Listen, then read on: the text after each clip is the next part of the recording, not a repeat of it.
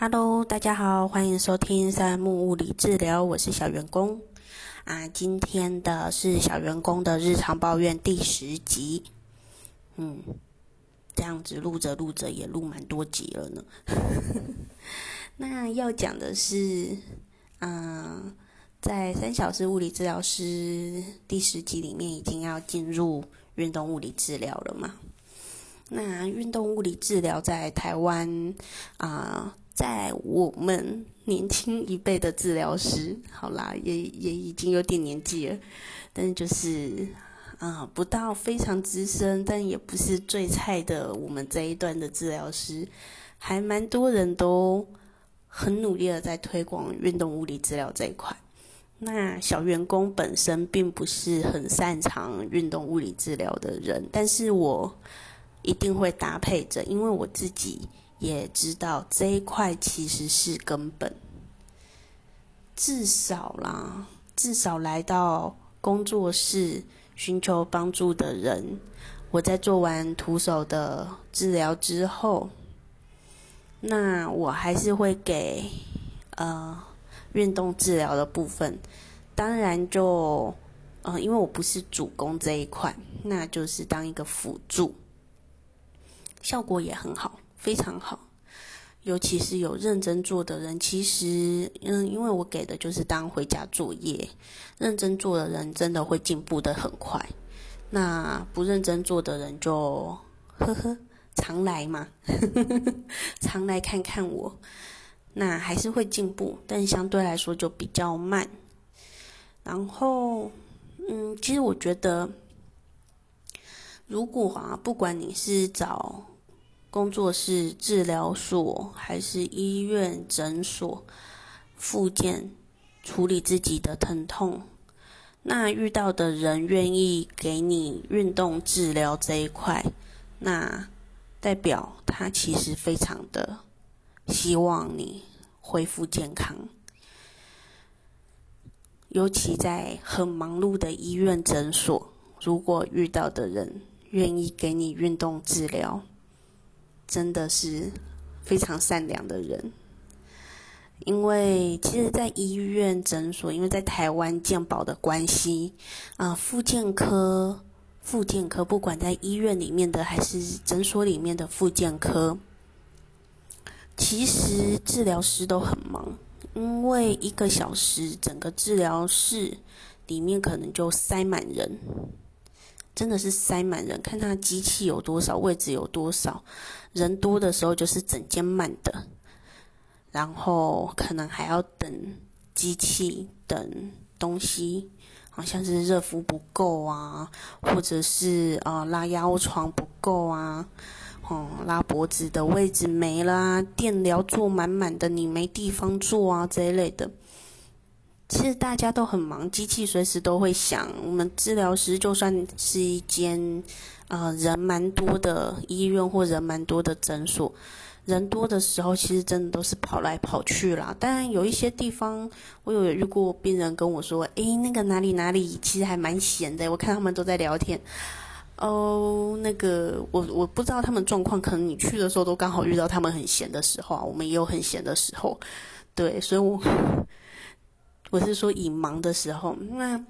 那在治疗师普遍来说都要跑来跑去、忙碌的状态下，他愿意停下来，花两分钟、三分钟的时间跟你说你的状况可以做什么运动，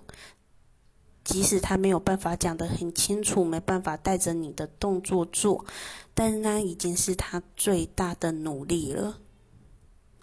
那真的是一个善意，希望你能好的善意。因为像我自己还没有在用工作室之前，其实我其实我原本根本不想要用工作室，因为我觉得另外还要花时间做这件事，其实很累。但是我又希望我能帮到更多的人，所以其实我只要在上班的时间，如果人比较少的时候，其实我是很愿意做所谓的卫教的类型，我都会抽空教人怎么样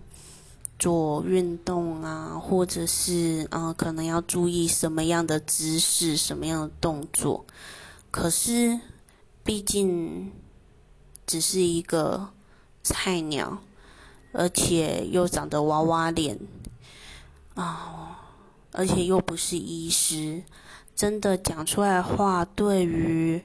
嗯，来的病人来说根本就没有影响力，那他们也不愿意执行。然后后来想一想，才觉得，与其这样，还不如我自己创造我自己的空间，我自己的地方。那你愿意来，你就是只能听我的嘛，对吧？所以才成立了工作室。嗯。我的目的很简单，我只是希望能把我会的东西帮到更多的人。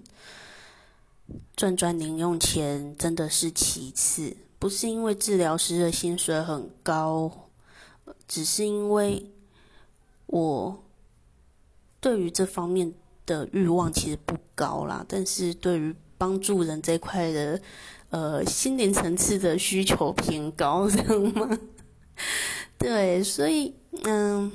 我只能说呃，拉回来。所以运动治疗这一块，其实呃，我觉得是帮助一个人恢复能不能恢复到几乎百分之百的关键。我会讲说几乎百分之百，是因为普遍来说你已经有疼痛经验了，那就代表那些地方你疼痛的位置已经受过伤。你讲白一点，就是受过伤，它的嗯强度就是没有没受伤的地方强。那在修复过的地方，如果你没有有意识的去维持它，那它就是容易再再来一次嘛。对，再再来一次，然后一次比一次严重，然后出现频率越来越高。这个是很常见的，像很多嗯，像板机指好了，其实临床上面还蛮多看到像板机指，板机指其实是嗯，以课本来说就是一个你反复使用，所以发炎的位置嘛，所以会有一颗手掌跟手掌到手指中间会有一颗突突的东西，然后你弯下去会痛，伸直更痛，因为卡住了，然后。有时候摆着就痛，也不知道怎么办，手就是很痛。但是因为其实我这样子遇到很多板机子的人下来，板机子相对来说确实是比较麻烦处理的东西，